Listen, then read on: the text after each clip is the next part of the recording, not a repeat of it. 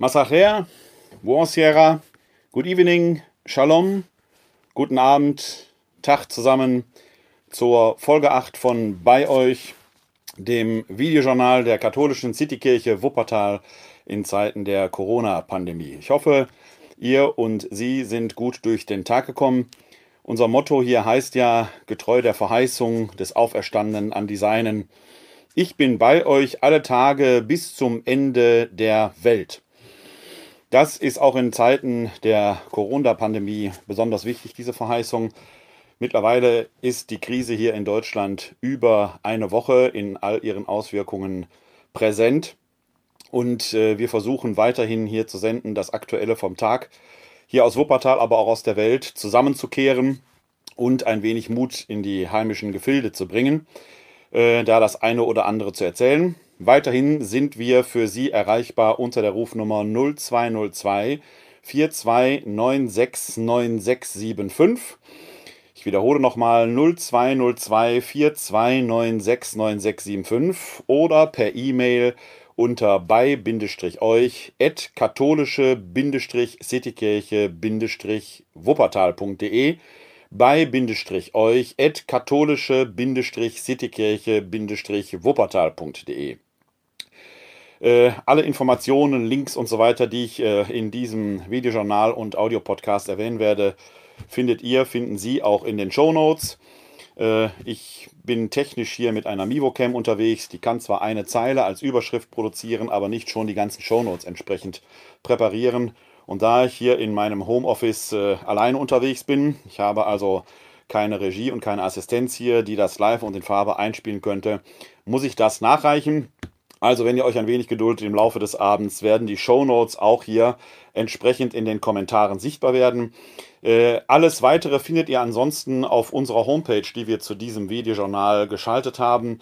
Die findet ihr im Netz unter www.kck42.de slash bei euch www.kck42.de slash bei euch. Da findet ihr jeweils die aktuelle Folge unseres Videojournals und den Audiopodcast aber auch die Links zu den entsprechenden Möglichkeiten, wo ihr die älteren Folgen euch noch anschauen könnt, zur YouTube-Playliste und so weiter und natürlich die jeweils aktuellen Show Notes. Also, wenn ihr euch da informieren wollt, seid ihr da gut bedient und äh, könnt euch da entsprechend mit den Informationen versorgen. Ich bin äh, heute äh, per Mail gefragt worden, wofür denn dieses Kürzel KCK 42 steht. Das ist recht einfach. Das ist ja der Videopodcast der katholischen Citykirche Wuppertal. Das verbirgt sich hinter dem Kürzel KCK, Katholische Citykirche. Und die Postleitzahlen in Wuppertal fangen immer mit 42 an. Ist auch die alte Postleitzahl Wuppertals. Daher kommt die 42 am Schluss. Deswegen die Kurz-URL KCK 42. Ja, gerade eben, kurz bevor ich hier den Stream gestartet habe, wurde ich noch kurz unterbrochen, weil hier 50 Meter Luftlinie an der Ecke Goethestraße, Lessingstraße ein Spontankonzert, ich vermute, der evangelischen Kirchengemeinde Lessingstraße stattfand. Dort waren drei äh, Blechbläser unterwegs, die Der Mond ist aufgegangen spielten. Äh, war schon sehr berührend zu sehen, wie plötzlich überall die Fenster hier in diesem Wohnviertel aufgingen, die Leute äh, rausschauten und danach applaudierten und sich über die Straße alles Gute und eine gute Gesundheit wünschen. Das habe ich in dieser Straße äh, auch noch nicht so oft erlebt. Die Nachbarschaft hier ist gut, die Menschen sind freundlich zueinander, äh, aber äh, diese äh, Krise treibt dann auch so ihre ganz eigenen Früchte und bringt da ganz eigene Dinge hervor. Also gerade noch jetzt ganz aktuell, vor nicht mal 15 Minuten, hatte ich dieses schöne Erlebnis, äh, das ich mit euch auf diese Weise ganz spontan teilen möchte. Ansonsten scheint der Alltag fast eingekehrt zu sein mittlerweile. Äh, ich persönlich habe jedenfalls das Gefühl, dass man sich an diese neuen Dinge, diesen neuen Alltag gewöhnt hat. Ähm, man äh, kann, wenn man durch die Städte sieht, sehen, dass die Menschen sich sehr, sehr, sehr am Riemen reißen, sich an die Regeln halten. Äh, das finde ich persönlich an und für sich sehr positiv. Wie gesagt, die große Diskussion, auf die ich gestern im Videojournal eingegangen bin, äh, die im Übrigen auch in dem gestern von mir empfohlenen Podcast Lage der Nation geführt wird, wie sich das denn auf unsere Demokratie auswirkt, wenn die Freiheitsrechte so eingeschränkt werden. Äh, natürlich ist das medizinisch notwendig, aber ich denke, dass wir da auch noch eine breitere Diskussion brauchen. Ich habe es hier im Journal auch schon mehrfach erwähnt dass mir da sozialwissenschaftliche, psychologische, aber auch kommunikationstheoretische Perspektiven fehlen. Denn äh, die Mediziner, die jetzt allenthalben in den Medien präsent sind, scheinen mir sehr hervorragend zu sein und mit großer Fachkompetenz unterwegs zu sein. Es besteht ja kein Zweifel daran, dass wir diese Krise durch die entsprechenden Maßnahmen eindämmen können. Aber äh, Mediziner sind in der Regel nicht äh, kommunikationstheoretisch besonders gut ausgebildet. Äh, da mit Horrorszenarien aufzuwarten, was jetzt alles in den nächsten zwölf Monaten auf uns wartet, hat dann so etwas wie eine Wettervorhersage, ob es im Sommer 2021 wieder einen heißen oder einen kalten Sommer äh, geben wird. Äh, da weiß man eben nicht, wie die Forschungen entsprechend äh, sich weiterentwickeln. Und da wäre mir schon auch wichtig, dass da entsprechende Kommunikatoren mit am Werk wären, die die guten Ergebnisse und die guten Dinge, die aus der Medizin kommen, dann auch entsprechend kommunikativ an die Bevölkerung weitergegeben werden, auf dass da die Gelassenheit, wie ich sie derzeit erlebe, auch noch in den nächsten Wochen äh, äh, erhalten bleibt, denn ich glaube, dass uns die große Geduldsprobe erst noch bevorsteht. Heute beobachte ich in der Stadt, da wo ich heute unterwegs war, natürlich immer mit dem gebotenen und gebührenden Abstand, dass äh, die Wuppertaler Bevölkerung nach wie vor mit großer, großer Gelassenheit unterwegs ist. Das konnte man auch einer Meldung der WZ entnehmen, die ich heute gelesen habe, dass es äh, am Wochenende 30 äh, Anzeigen gegeben hat äh, gegen Menschen, die äh, sich nicht an diese Regeln halten konnten. Eine davon betraf dieses Fest hier 200 Meter entfernt am Goetheplatz, das ich vorige Tage mal äh, erwähnt habe. Wuppertal hat eine Bevölkerung von etwa 360.000 Einwohnern. 30 Anzeigen bei 360.000 Einwohnern. Das heißt, die aller, aller, allermeisten haben es wirklich verstanden. Einige Unbelehrbare sind da noch entsprechend unterwegs. Aber die Ordnungsbehörden, Polizei und das Ordnungsamt sind wachsam und wissen auch die eben zur Raison zu bringen. Deshalb glaube ich, dass wir in unserem Land da, was die Verhältnismäßigkeit der Mittel angeht, wirklich gut beraten sind. Auch da habe ich ja gestern darauf hingewiesen. Ich bin froh, dass wir da in einem Föderalsystem unterwegs sind und äh, im Widerstreit der Meinungen sich dann der gute, verhältnismäßige Weg durchsetzt. Äh, ich bin sehr froh, auch über unsere Bevölkerung, die in weiten Teilen da entsprechend mitzieht. Wenn das jetzt noch mit den Hamsterkäufen aufhört, Leute, wenn ihr die Läden leer kauft, dann können nicht so schnell nachgeliefert werden, wie ihr den leer kauft. Die Lager, Lager sind voll, nach allem, was ich höre. Ich habe mit einigen Lieferanten sprechen können, die äh, angeliefert haben. Die Lager sind voll, aber es muss nachgeliefert werden. Es kommt alles. Ihr bekommt Klopapier, ihr bekommt eure Konservendosen, alles, was ihr braucht aber kauft die Läden nicht leer, dann habt ihr etwas, aber zig andere nicht. Und das ist das, was den Leuten dann Angst macht. Das ist das Problem.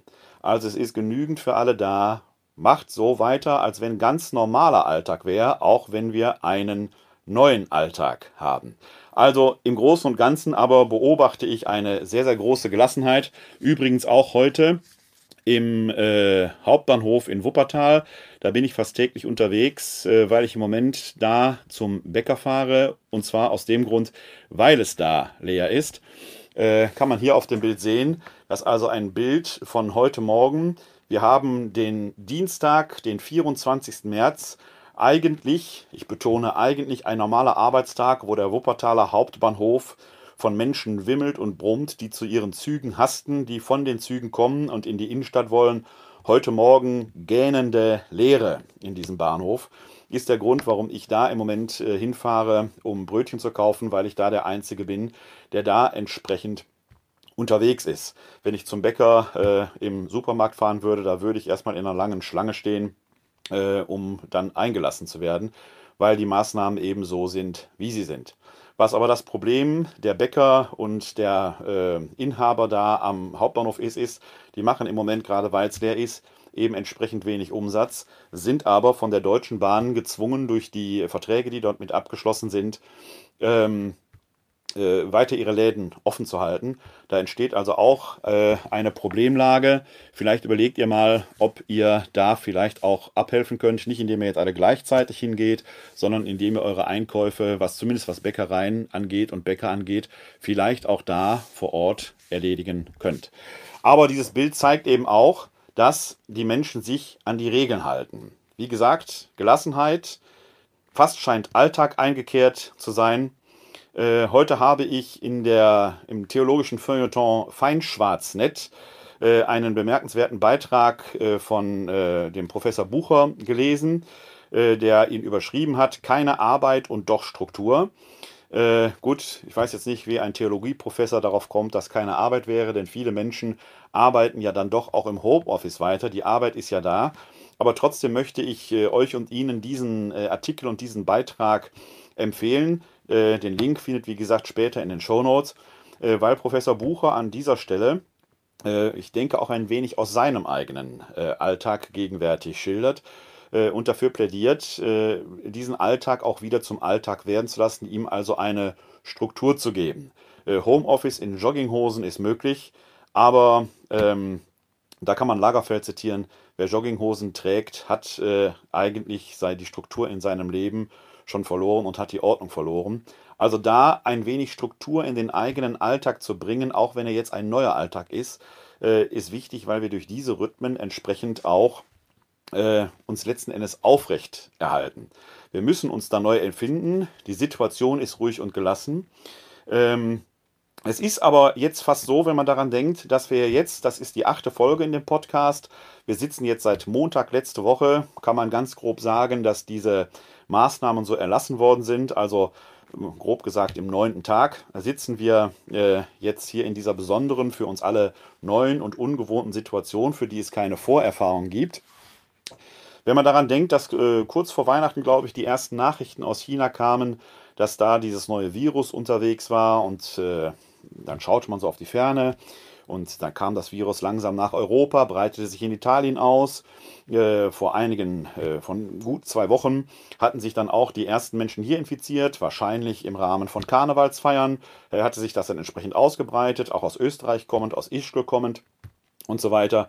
Und dann äh, konnte man in den Medien lesen, auch ich habe das so entsprechend gewertet, äh, muss ich sagen, da waren dann 0,00001 Prozent der Bevölkerung mit Corona infiziert, äh, also ein verschwindend kleiner Teil.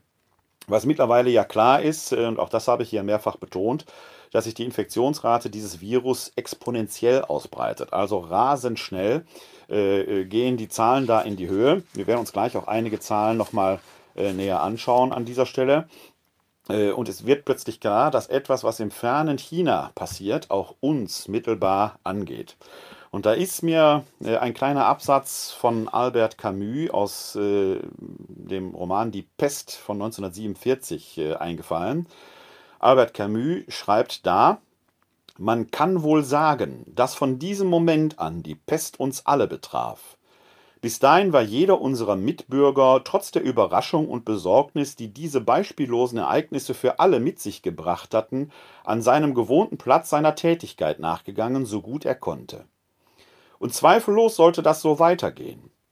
Aber als die Tore auf einmal geschlossen waren, merkten sie, dass sie alle, auch der Erzähler, im selben Sack saßen und sich damit abfinden mussten. Soweit das Zitat von Albert Camus. Ja, wir haben gelernt, dass wir im selben Sack sitzen. Und derselbe Sack ist nicht die eigene Wohnung, in der man sich jetzt weitestgehend zurückzieht, ins Homeoffice. Derselbe Sack ist nicht die Stadt. Derselbe Sack ist nicht das Land oder der Kontinent. Derselbe Sack ist unsere Erde. Wir alle sind auf dieser Erde jetzt letzten Endes, ich will nicht sagen gefangen, aber doch eingeschnürt in denselben Sack und müssen uns als Menschheitsaufgabe mit diesem Virus auseinandersetzen. Äh, die ganzen Nationalismen, die in den letzten Jahren aufblühten, erweisen sich jetzt als brandgefährlich. Selbst in England, die gerade ihren Brexit vollzogen haben mit ihrem Prime Minister Boris Johnson, der noch von Herdenimmunität sprach, äh, die er da erreichen möchte, hört man heute, dass er dann eben den äh, Lockdown äh, ausgerufen hat, äh, dass Behinderte teilweise zwangseingewiesen werden sollen. Zumindest war das äh, so eine Nachricht, die heute durchwabberte. Ich konnte jetzt nicht nachprüfen, ob die zu verifizieren ist. Äh, also äh, da ist wieder jemand am Werk, der offenkundig eben nicht verhältnismäßig arbeitet. Erst will er sich alle infizieren lassen, jetzt sperrt er sie alle mehr oder weniger ein. Ähm, das ist eine Reaktion, die ist sowas äh, von vernunftlos letzten Endes. Und äh, da wird immer noch nicht verstanden, ähnlich wie äh, mein Eindruck bei Präsident Trump, dass wir es hier mit einer Menschheitsaufgabe zu tun haben, wo nicht einzelne Hasardeure sich selbst entsprechend profilieren können. Wir sitzen im selben Sack Erde und müssen uns mit diesem Virus entsprechend auseinandersetzen.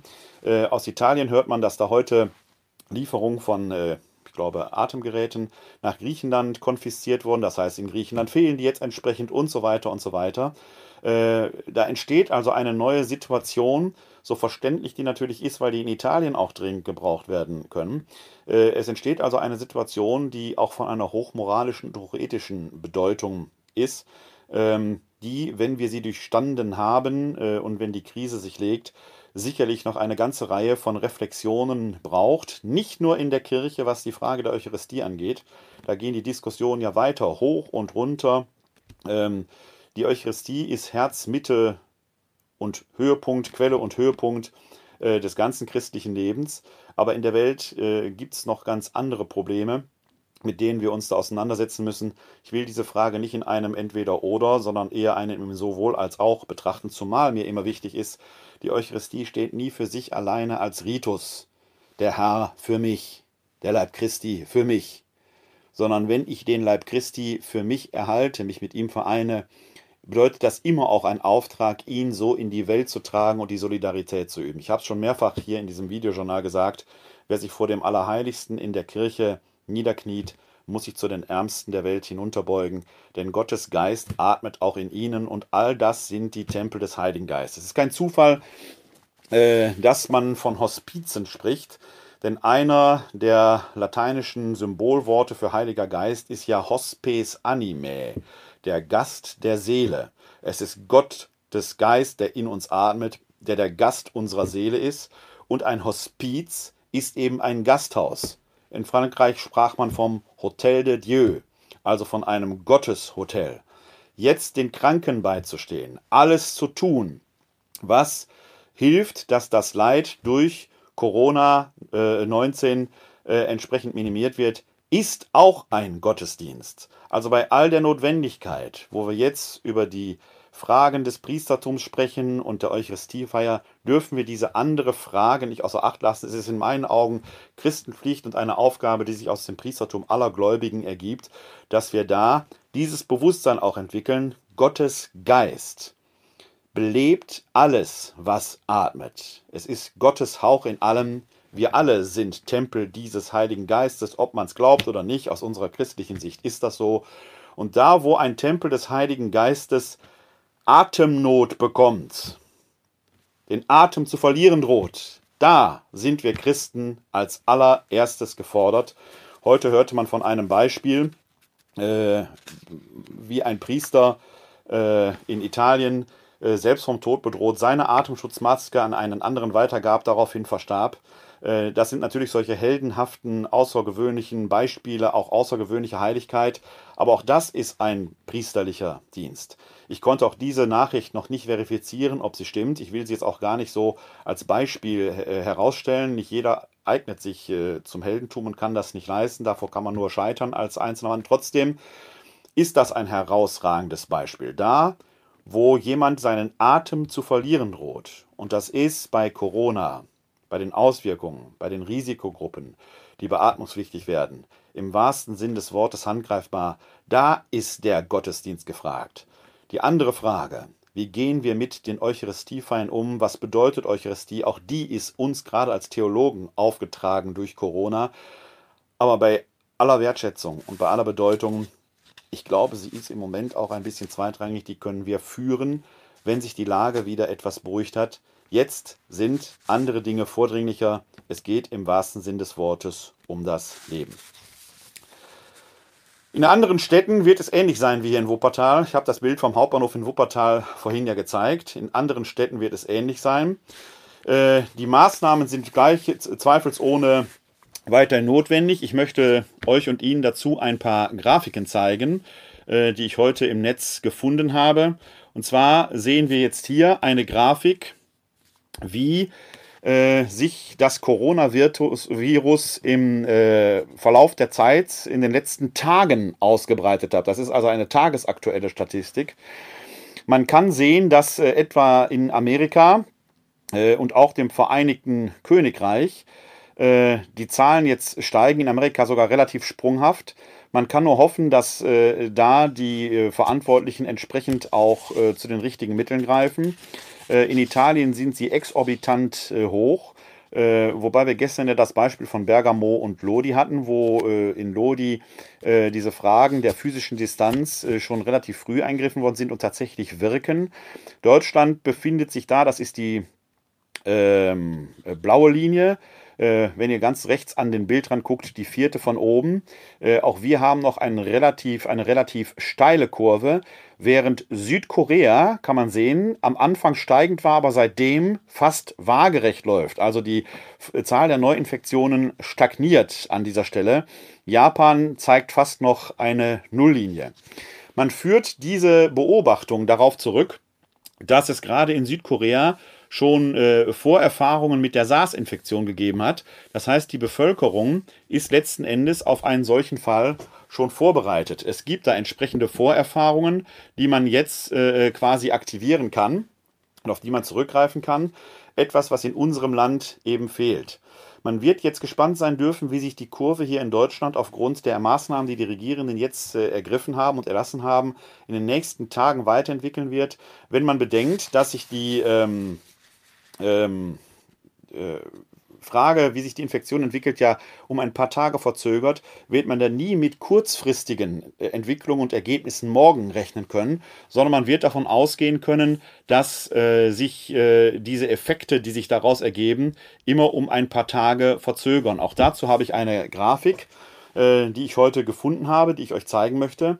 dass also die äh, Inkubationszeit bei Covid-19-Infektionen äh, nach fünf Tagen, also wenn sich jemand heute infiziert, wird er in fünf Tagen äh, bei etwa der Hälfte der Fälle äh, Erkältungssymptome haben. Also äh, letzten Endes, wenn die Maßnahmen, die jetzt am Wochenende erlassen worden sind, wirken, wird man das in fünf Tagen an Erkältungssymptomen merken. Dann ist aber noch lange nicht klar, habe ich eine Erkältung, habe ich einen grippalen Infekt oder ist es Covid-19.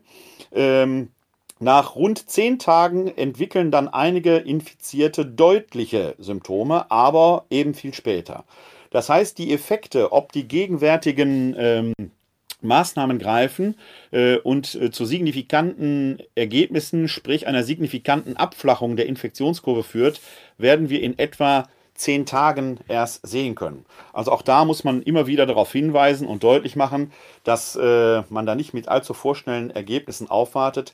Äh, äh, gerade aus dem Lager von Verschwörungstheoretikern und rechten äh, Politikerinnen und Politikern äh, hört man ja immer, ist alles halb so wild und so weiter, da ist alles nur Mache und Maßnahme. Nein, darum geht es letzten Endes nicht. Wir brauchen jetzt die Zeit und wir müssen diese Geduld haben. Wenn wir Effekte erkennen können, wird das in etwa fünf bis zehn Tagen erst der Fall sein.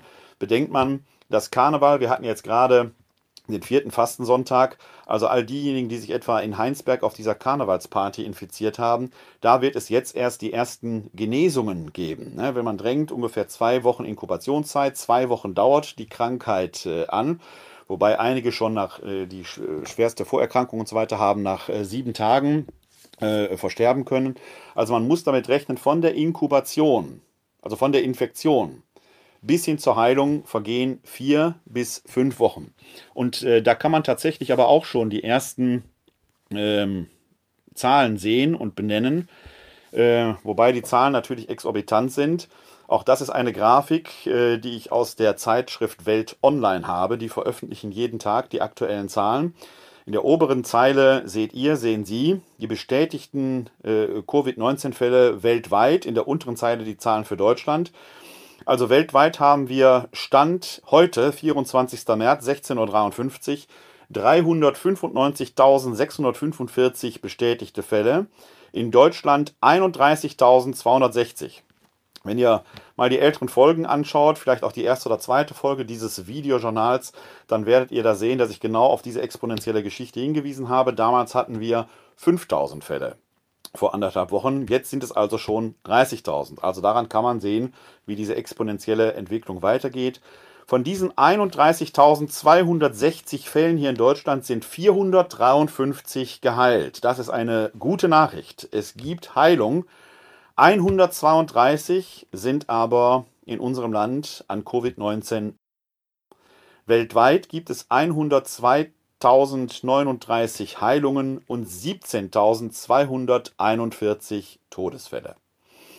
Also Heilung ist möglich, aber die äh, Zahlen der Sterbefälle sind auch noch exorbitant hoch, sodass man sagen muss, äh, jede Maßnahme, die hilft, äh, das Sterben an Covid-19 zu verringern, ist eine gute Maßnahme. Helft also mit, dass die Zahlen weiter in den Keller gehen. Helft damit mit, dankt allen, die dafür beitragen, dazu beitragen, dass Heilung möglich ist. Ähm, alles in allem zeigen diese Zahlen aber, auch wenn man jetzt mal die international vergleichenden Zahlen nimmt, äh, dass die verhältnismäßigen Maßnahmen, die unsere Regierenden in Bund und Ländern erlassen haben, äh, ich denke, die richtigen sind, auch wenn sie erstmal Einschränkungen für uns alle bedeuten. Äh, ich hoffe, dass wir die Effekte dann Anfang nächster und Mitte nächster Woche die ersten Effekte sehen können. Wichtig ist, dass die Kurve abgeflacht wird auch wenn wir in Deutschland medizinisch, was das angeht, besser aufgestellt sind in anderen Ländern. Äh, wir sind in Deutschland so gut aufgestellt, dass wir da ja auch anderen Ländern helfen können. Äh, etwa in Baden-Württemberg werden auch beatmungspflichtige Menschen aus Frankreich beatmet. Äh, das zeigt, dass wir da gut aufgestellt sind. Ob wir gut genug aufgestellt sind, das wird sich im Verlauf der Krise zeigen. Wir werden es sein, wenn wir alle mithelfen, dass die Rate der Neuinfektionen sich entsprechend abflacht und verringert. Mehrfach habe ich schon in diesem Videojournal erwähnt, äh, dass das nicht nur eine Frage der Medizin ist, auch der Kommunikation. Da würde ich mir wünschen, dass mancher Mediziner äh, da vielleicht auch nochmal äh, eine Ehrenschleife dreht. Äh, gestern, glaube ich, erwähnte ich ja schon den Mediziner Droste, der ja überall in aller Munde ist und auf vielen Kanälen auch spricht, der sicherlich auch eine hervorragende Expertise hat der aber im Umgang mit den Medien offenkundig auch noch lernen muss, dass manche Medien eben schnell dabei sind, nur einzelne Sätze aus dem Zusammenhang zu reißen. Wenn dann ein Mediziner sagt, es könnte sein, dass die Fußballstadien erst sehr spät äh, wieder voll besucht werden können mit äh, Zuschauern, dann wird dieser eine Satz zitiert und nicht der ganze Rest drumherum. Da wäre es also wichtig, dass da erfahrene Medienprofis auch ihr Handwerk tun und die richtigen und wichtigen und sachlichen Botschaften der Mediziner entsprechend unters Volk bringen und da auch den Medienmarkt gut beobachten und da gegebenenfalls sofort auch eingreifen. Aber wir brauchen auch die Wirtschaftswissenschaftler, Sozialwissenschaftler und Psychologen, denn auch die Wirtschaft steht vor ganz massiven Herausforderungen. Wobei äh, heute auch deutlich wurde, wenn man die Summen hört, äh, dass die Geldmittel, die bisher ausgelobt werden, die schon einen Großteil der Krise abfangen können, immer noch weniger sind als 2008, 2009 bei der Bankenkrise. Das ist eine Vorerfahrung, die darf man eben auch nicht übersehen. Die Bankenkrise hat mehr Geld gekostet und unser Land hat sie bewältigt. Jetzt wird weniger Geld, obwohl das schon gigantische Summen sind, die man sich kaum äh, begreifen kann, weniger Geld zur Verfügung gestellt, äh, um diese Krise zu bewältigen. Auch diese Effekte werden wir sehen. Das heißt aber, viele haben über die schwarze Null gelästert und gejammert. Sie wird sich möglicherweise jetzt als wichtige Basis herausstellen, um zu dem, was jetzt schon ausgelebt wird, noch was draufpacken zu können. Wie gesagt, 2008, 2009 bei der Bankenkrise ging es noch um wesentlich mehr und größere Summen als die, die jetzt im Raum stehen. Damals haben wir es gepackt. Also, wir werden auch jetzt durch diese Krise hindurchgehen. Eine Rezession mag und wird kommen. Aber wir können diese Sache in unserem Land schaffen. Anders als bei den Banken, äh, die immer als systemrelevant dargestellt wurden. Auch da kann man sicherlich äh, drüber diskutieren, ob diese kapitalistische Argumentation immer so richtig ist. Das ist aber eine Sache, wo ich mich ehrlich gesagt fachkompetent äh, nicht genügend äh, ausgerüstet fühle. Jetzt stehen Künstler und Kleinunternehmer im Fokus. Gerade heute sind da aber entsprechende erste Maßnahmen verkündet worden, wie Künstler und Kleinunternehmer äh, entsprechend unter die Arme gegriffen bekommen können. Äh, und zwar möglicherweise eben auch nicht nur mit Krediten. Was hilft ein Kredit, den man später zurückzahlen muss? Der Vertrag, der Auftritt, der heute ausfällt, der Einzelhandel, der heute nicht öffnen kann, kann das nicht in drei Monaten nachholen. Der ist ja weg. Sondern es ist von Zuschüssen die Rede.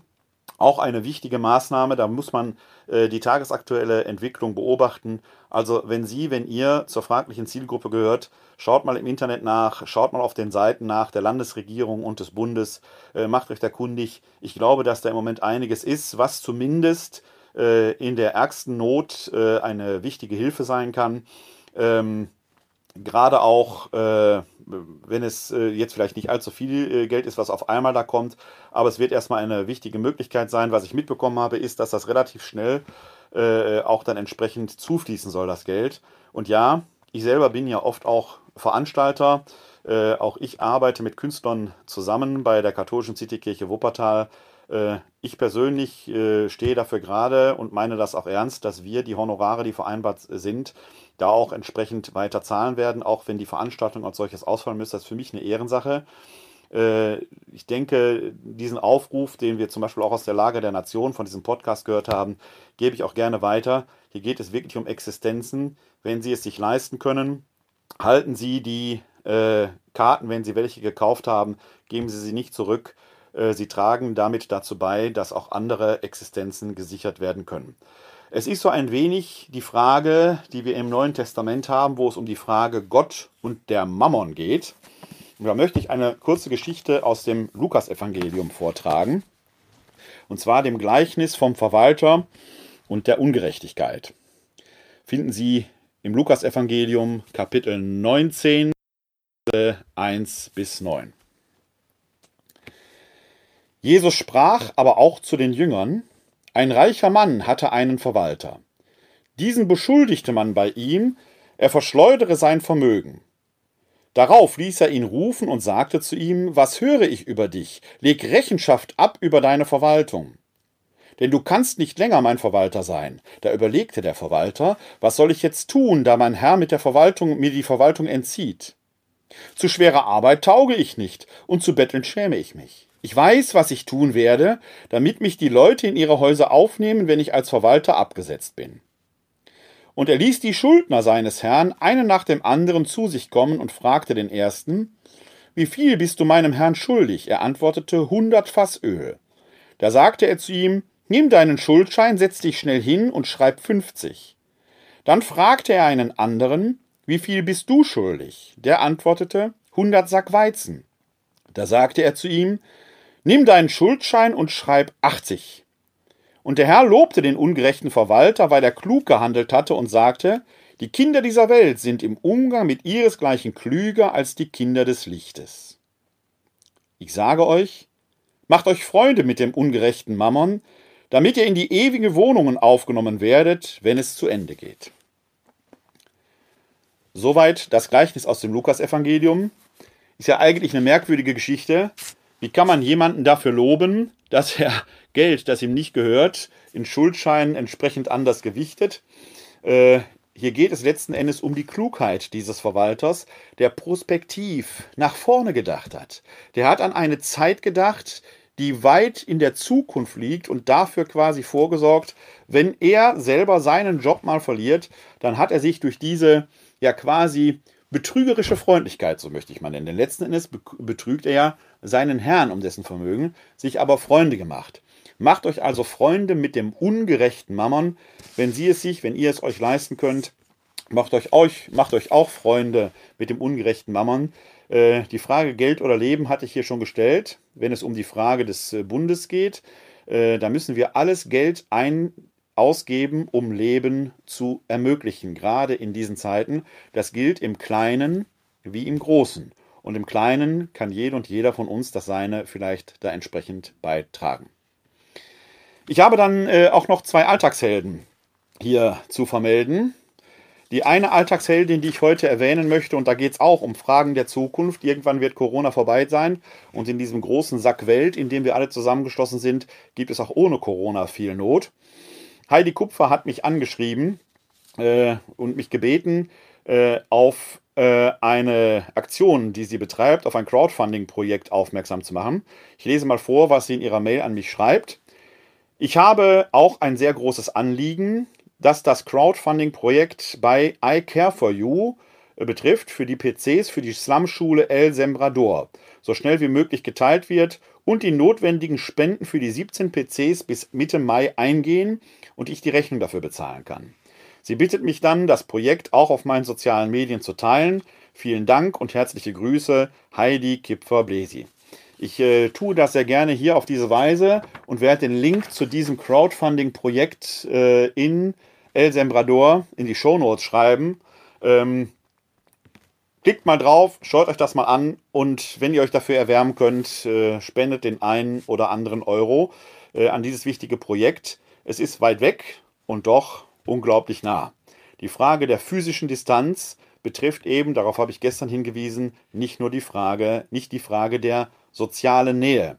Und sozial gehen uns auch die Fragen in anderen Ländern, die weiter weg sind, etwas an. Denkt an den klugen Verwalter, der das Vermögen seines Herrn für sich klug einzusetzen weiß, um sich Freunde für die Ewigkeit zu schaffen. Ein anderer Alltagsheld ist Ranem Haddad, den ich äh, hiermit auch herzlich grüße. Äh, er ist Mitglied der arabischen Gemeinde oder der Gemeinde der arabischsprachigen Christen hier in Wuppertal. Äh, die wir seitens der katholischen Citykirche Wuppertal mit Flüchtlingen aus dem Jahr 2015 gegründet haben. Äh, damals hatte zwar auch die AfD ihren Höhepunkt, weil sie sich gegen die Flüchtlinge wandte und da das eine oder andere Gerücht streute, wie sie es bis heute in vielen Fragen tut. Ähm, und dann wurde immer gesagt, da komm, das geht jetzt um die Islamisierung des Abendlandes, das ist alles Blödsinn, ist alles Quatsch. Von 100 Flüchtlingen, die zu uns kamen, sind vielleicht die Hälfte Muslime aus dem Nahen Osten. Von den 100 Flüchtlingen, die zu uns kamen, sind 20 bis 25 Prozent aber auch Christen. Und die anderen 20 bis 25 Prozent teilen sich auf andere Religionen auf. Da sind dann Aleviten, Alawiten, Jesiden und viele andere Religionen vertreten. Natürlich auch Menschen, äh, die keinen Glauben haben. Auch das gibt es im Nahen Osten. Nicht jeder, der von Geburt an Muslim ist, ist möglicherweise auch ein gläubiger Muslim. Da muss man noch mal genauer hinschauen. Das gilt für Christen und für andere Religionen genauso. Es kamen also auch viele Christen zu uns. Und wir haben damals äh, mit den arabischsprachigen Christen hier in Wuppertal eine Gemeinde der arabischsprachigen Christen gegründet. Deswegen habe ich heute Abend auch meinen ersten Gruß auf Arabisch gesprochen. Masacher äh, heißt guten Abend. Und Ranem Haddad äh, ist äh, aus dieser Gemeinde und wirkt damit und äh, schrieb heute auf Facebook, ähm, hier für die Wuppertalerinnen und Wuppertal, für alle, die krank sind und Hilfe benötigen, bin ich jederzeit verfügbar, um zu helfen und Bedürfnisse zu kaufen. Bitte kommunizieren Sie, bitte nehmen Sie teil.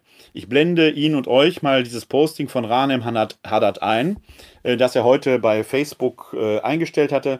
Da kann man dann auch seinen Namen bei Facebook entsprechend äh, lesen. Wenn ihr wollt, könnt ihr ihm eine Freundschaftsanfrage schicken. Ob er sie dann annimmt oder nicht, ist natürlich dann seine Frage. Ranem Haddad stammt aus Syrien, er lebt mit seinen beiden kleinen Töchtern äh, hier in Wuppertal, ist wie gesagt Mitglied unserer Gemeinde für die arabischsprachigen Christen. Was Syrien angeht, ging aber heute über den Newsletter des Vatikan eine äh, wichtige und, äh, Nachricht ein, die wichtig ist, äh, die aber auch aufhorchen lässt. Denn Syrien befindet sich ja nach wie vor im Krieg. Und äh, in den Vatikan-News konnte man dazu heute lesen, kleinen Moment, muss eben die, so, konnte man dazu heute lesen, Syrien auf die Epidemie nicht vorbereitet, Aufruf zur Solidarität. Neun Jahre Krieg, nun obendrauf die Gefahr einer Ausbreitung des Coronavirus.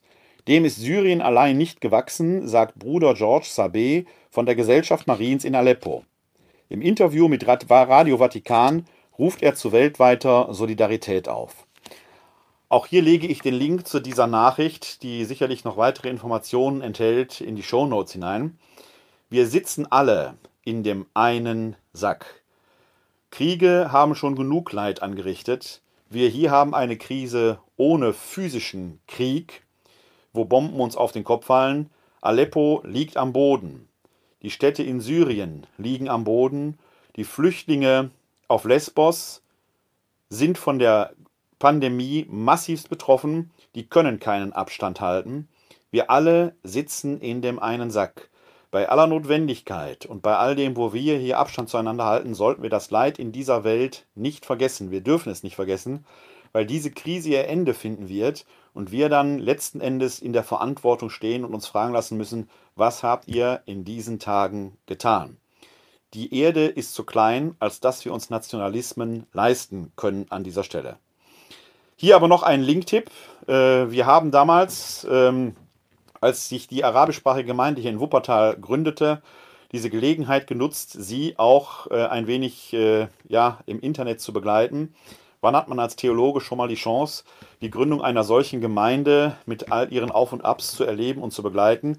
Ich habe es immer als äh, ja, eine ganz wichtige Erfahrung, vielleicht sogar ein Geschenk erfunden, dass ich das empfunden, dass ich das miterleben durfte. Wir haben dazu damals einen Blog begründet, den wir jetzt immer noch äh, sukzessive hier und da mal mit einem Beitrag oder mit Beiträgen begleiten. Diesen Blog finden Sie im Internet, der heißt der Ölbaum, den finden Sie im Internet unter dem Link www.der-ölbaum.de, Öl mit OE geschrieben, www.der-ölbaum.de. Dort können Sie sich mal äh, durchlesen, wie das von den Anfängen dieser Gemeinde so war bis heute. Bis heute ist deshalb interessant, weil die Gemeinde gerade vor wenigen Wochen ein neues Domizil hier in Wuppertal gefunden hat. Die waren ehemals ansässig so ein bisschen am Stadtrand in einer Kirche, die profaniert werden sollte, St. Petrus in Wuppertal-Laken, sind aber jetzt etwas näher äh, in die Stadtmitte gerückt, äh, feiern ihre Gottesdienste jetzt in St. Bonifatius in Wuppertal-Faresbeck, das ist von hier, wo ich wohne, gar nicht so weit weg. Äh, liebe Gemeindemitglieder der arabischsprachigen Gemeinde, Salamu alaikum. Ich wünsche euch den Frieden und ich wünsche euch, dass es, äh, ihr alle gesund seid. Äh, mir geht soweit gut. Ich hoffe, dass es bei euch auch der Fall ist. Und an dem Posting von Ranem Haddad, das ist nicht das einzige, der einzige, der in dieser Weise unterwegs ist. Nur da habe ich heute das Posting gefunden. Kann man sehen, ihr seid ein wichtiger Teil unserer Gesellschaft geworden. Ähm, das kann ich von allen, die in dieser Gemeinde Mitglied sind, sagen. Äh, sie stützen mittlerweile unsere Sozialsysteme, weil sie in unserem Land arbeiten. Ihre Kinder wachsen hier auf. Äh, sie bemühen sich, unsere Sprache zu lernen. Sie helfen uns als katholische Citykirche bei vielen, vielen Aktionen mit, bei unserem Martinzug und so weiter und so weiter. Äh, ich bin wirklich froh und stolz, dass ich mit euch diese Gemeinde gründen konnte.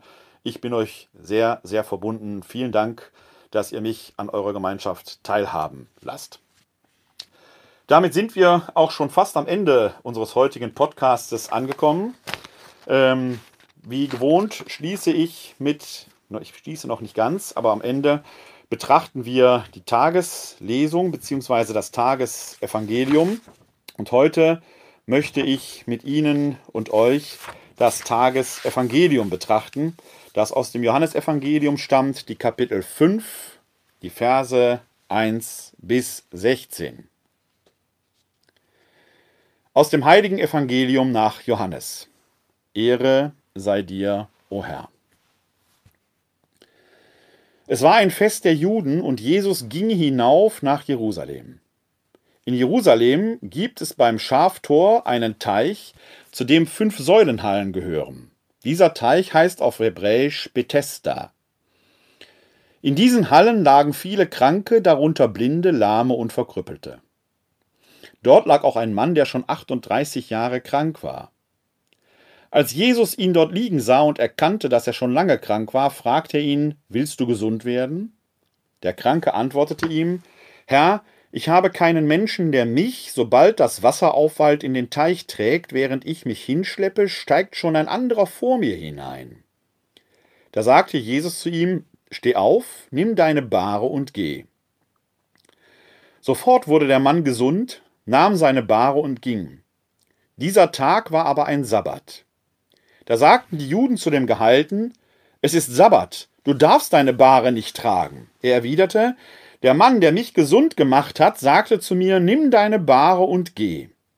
Sie fragten ihn, wer ist das denn, der zu dir gesagt hat, nimm deine Bahre und geh? Der Geheilte wusste aber nicht, wer es war. Jesus war nämlich weggegangen, weil sich dort eine große Menschenmenge angesammelt hatte. Später traf ihn Jesus im Tempel und sagte zu ihm, Jetzt bist du gesund. Sündige nicht mehr, damit dir nicht noch Schlimmeres zustößt. Der Mann ging fort und teilte den Juden mit, dass es Jesus wäre, der ihn gesund gemacht hatte. Darauf verfolgten die Juden Jesus, weil er das an einem Sabbat getan hatte. Evangelium unseres Herrn Jesus Christus. Lob sei dir Christus. Ein wenig erinnert mich die Situation an diesem Text, in diesem Text an die Diskussion, die wir gegenwärtig anlässlich der Corona-Krise in der Kirche führen, wo es um Fragen des Kultes und des Gottesdienstes geht. Hier geht es um den Sabbat. Wie ist der Sabbat zu heiligen? Darf man am Sabbat Kranke gesund machen oder nicht? Oder bricht man da das Sabbatgebot und macht sich da eines schweren Verbrechens schuldig? Ich habe vorhin schon gesagt, dass ich glaube, dass es auch ein Gottesdienst ist und vielleicht jetzt sogar ein wichtigerer Gottesdienst, wenn man denen, die ihren Atem, den Lebenshauch Gottes zu verlieren drohen, beisteht. Wenn alle Kraft darauf verwendet wird, nachzudenken, wie können wir diesen Menschen beistehen und weniger Kraft in die Fragen der Liturgie und so weiter dringen. Diese Fragen müssen geklärt werden. Ist gar nicht die Frage. Mir geht es eben, ich sagte schon, nicht um entweder oder, sondern um sowohl als auch. Aber mir scheint doch, dass wir diesen Fokus da äh, als Christinnen und Christen vielleicht sehr eigennützig darauf wenden, wenn ich dann solche Sätze lese, ich brauche den Herrn für mich. Nein, für dich bekommt, für sich bekommt niemand den Herrn. Wir bekommen ihn immer nur, um ihn zu anderen zu tragen. Dann ist mir aber noch etwas an diesem Text aufgefallen, was ein wenig verstörend ist.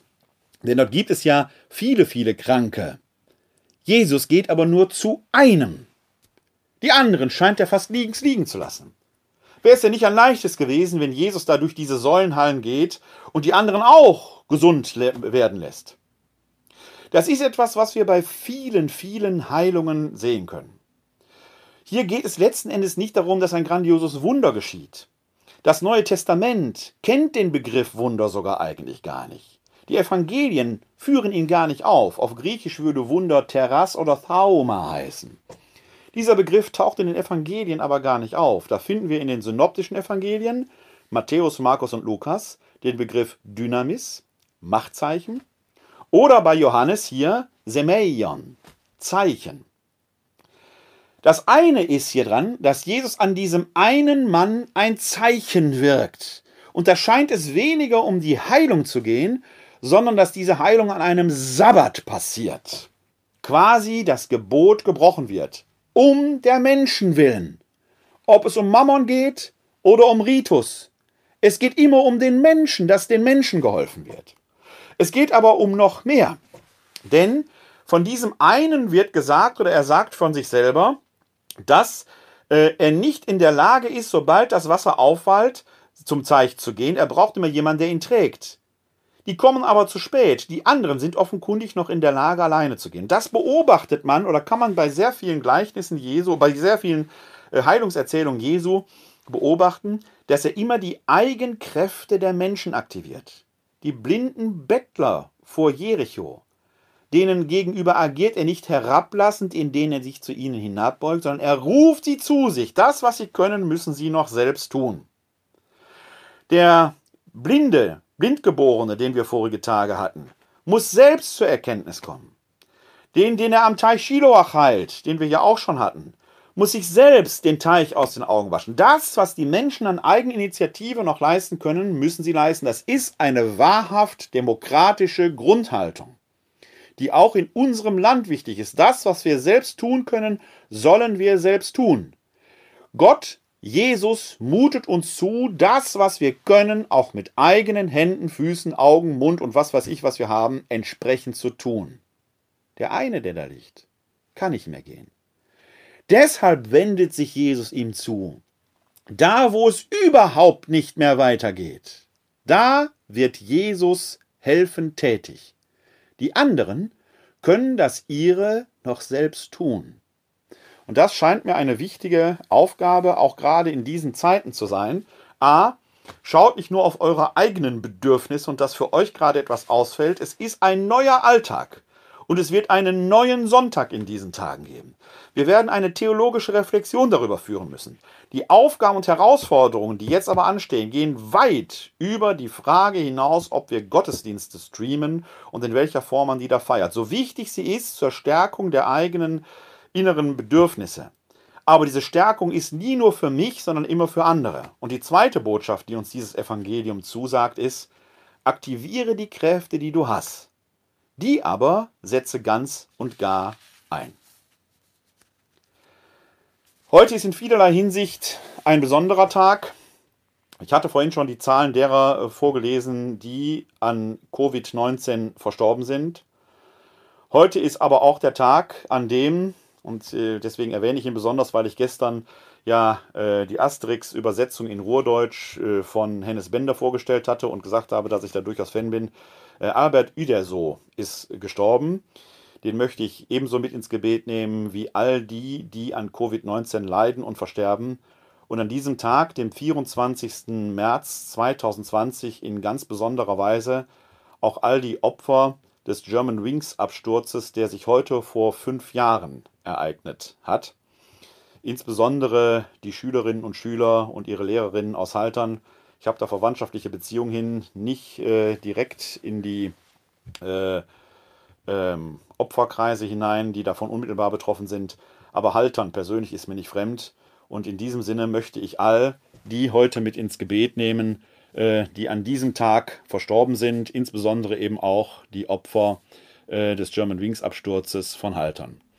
Mir fällt dazu, und man möge es mir verzeihen, diese kleine äh, Karikatur, nicht Karikatur, diese kleine Zeichnung von Uderso, Asterix und Obelix, die äh, ihre Helme abgenommen haben, ihr Haupt äh, beugen. Ich beuge mein Haupt auch vor all den Leben, die es wert gewesen sind und wert gewesen wären zu leben. Denn jedes Leben ist von Gott geschenkt. Und in diesem Sinne möchte ich heute kein Gebet sprechen, sondern wir haben den Vorabend des 25. März, dem Hochfest der Verkündigung des Herrn. Eigentlich wäre ich jetzt gleich in der Laurentiuskirche zur Vigilfeier zum Fest Verkündigung des Herrn. Und da singen wir zum Abschluss immer aus dem Gotteslob das Lied Nummer 99 aus dem neuen Gotteslob, mit dem wir dann in die Nacht entlassen werden. Und dieses Lied möchte ich als Gebet heute zum Schluss singen. Christus, du bist der helle Tag, dein Glanz durchbricht die dunkle Nacht. Du Gott des Lichtes kündest uns, das Licht, das wahrhaft selig macht. Nimm gnädig, guter Herr und Gott, uns diese Nacht in deine Hut. Lass uns in dir geborgen sein, in deinem Frieden ruht sich's gut. Gib, dass nichts Arges uns bedrängt, der böse Feind uns nicht verführt. Und lass nicht zu, dass Geist und Leib vor deinem Auge schuldig wird. Dieweil die müden Glieder ruhen, bleib unser Herz dir zugewandt. Wir sind ein Volk, das dir vertraut, beschütze uns mit starker Hand. Sei deiner Diener eingedenk, die du mit deinem Blut erkauft. Stärk uns durch deines Leidens Kraft, wir sind auf deinen Tod getauft. Dir sei Gott Vater, Sohn und Geist, die Ruhe dieser Nacht geweiht, umfängt uns einst des Todes Nacht, für uns ins Licht der Herrlichkeit.